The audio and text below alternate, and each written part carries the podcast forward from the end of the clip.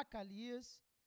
E sucedeu no mês de Quisleu que no ano vigésimo, estando eu em Suzã, a fortaleza, que veio Anani, um de meus irmãos, e ele e alguns de Judá, e perguntei-lhes pelos judeus que escaparam e que restaram do cativeiro acerca de Jerusalém. Versículo 3.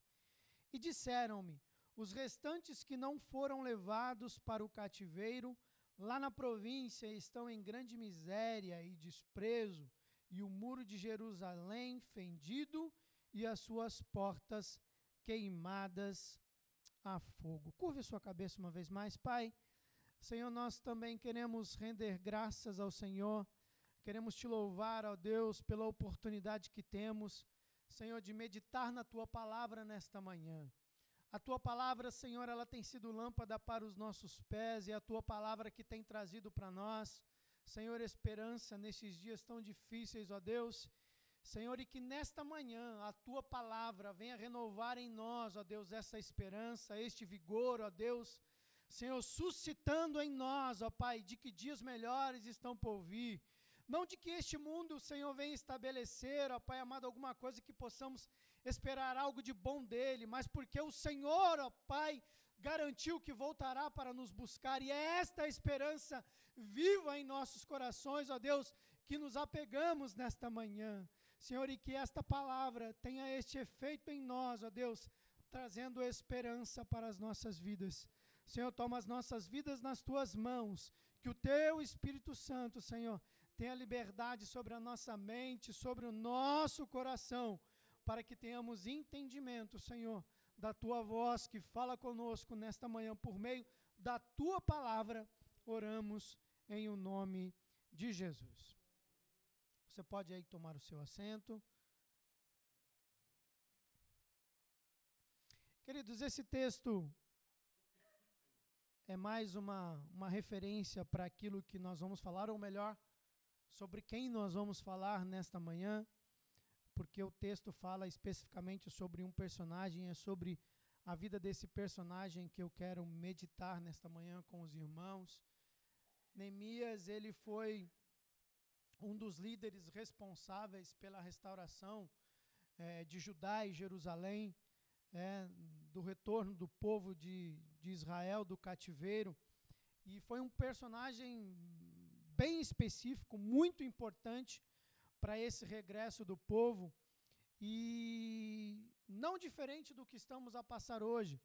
Não era uma pandemia, não era uma situação da qual nós estamos a enfrentar, mas não podemos olhar para os dias de hoje e pensar somente na questão de uma doença, de uma enfermidade.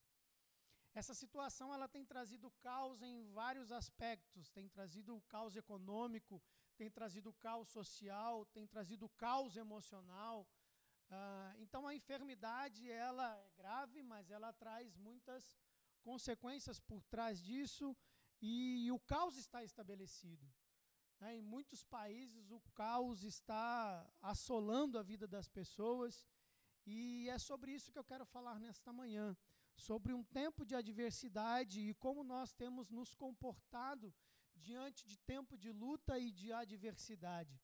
Neemias, ele estava lá no palácio, a palavra do Senhor diz que, se você for ler o, o livro todo de Neemias, diz que Neemias estava no palácio, o primeiro versículo que nós lemos, fala que ele estava lá em Suzã, numa fortaleza. Ele era copeiro do rei e ele tinha ali o seu trabalho, ele tinha ali a sua atividade e ele estava num local que estava bem, estava em paz, ele tinha né, o seu subsídio, ele tinha a sua alimentação, mas ele se depara com uma situação de caos dos seus familiares, dos seus amigos, e Talvez essa situação que estamos a viver hoje não tenha atingido a sua casa de forma direta.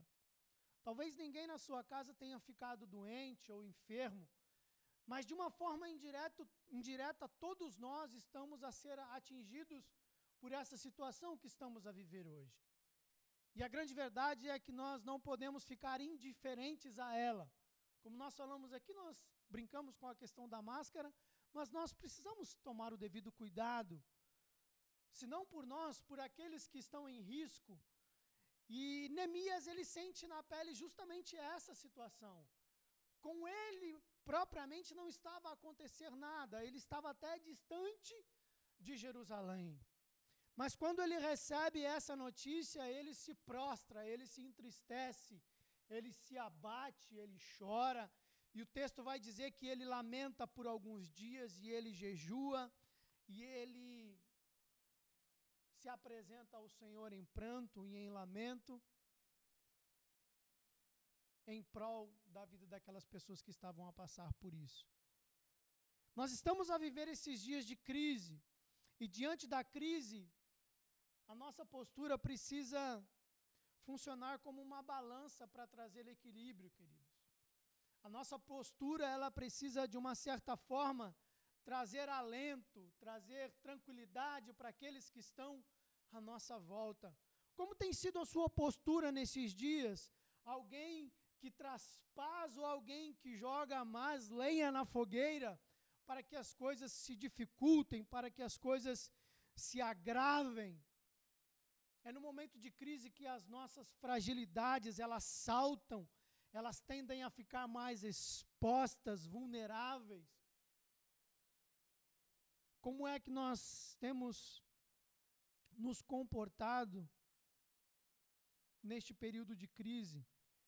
Neste período de crise, nós precisamos buscar recurso para tratar as nossas fragilidades, tratar as nossas limitações. E o que nós temos feito para que nós possamos atenuar essa situação de caos e de dificuldade que estamos a viver nesses dias? Será que nós estamos sendo agentes de paz ou aquele que traz contenda ou conflito? Por que, que eu estou a dizer isso, queridos? Basta você ir às redes sociais e ver que muitas pessoas estão indo nas redes sociais expor as suas fragilidades, expor os seus medos, os seus anseios. Ainda que nós estejamos abatidos, frustrados com algumas questões, é, nós precisamos filtrar, queridos, aquilo que nós falamos, aquilo que nós fazemos. Porque talvez ao nosso lado tenham pessoas que estão numa condição pior que a nossa. E nós não podemos de forma alguma fazer com que essas pessoas vão além daquilo que já estão a viver. Nós não podemos suscitar a ira, nós não podemos, de uma certa forma, contribuir para que o caos fique pior do que já está na vida das pessoas. E é o interessante que, no exemplo de Neemias, Algumas características da vida deste homem nos fazem pensar, me fez pensar, como tem sido a minha postura nesses dias de caos, nesses dias de adversidade que estamos a viver. Característica que nós podemos é, aprender com a vida deste homem. Ele era um copeiro, ele não era ninguém em eminência, ele não era um sacerdote, ele não era um rei. Ele era um copeiro que estava a servir lá no palácio. E aí ele fica sabendo deste caos, dessa situação, e ele não fica indiferente. Nós estamos aqui nesta manhã, nós não somos ninguém em eminência, não somos pessoas que estão na mídia, não somos pessoas talvez famosas, quer dizer, não sei. É? Mas tudo leva a, leva a crer que nós somos pessoas simples, do cotidiano. Mas não podemos nos esquecer que nós podemos influenciar de forma positivamente e extraordinária a sociedade na qual nós vivemos, queridos. Nós podemos, de uma forma, uh, de, uma, de uma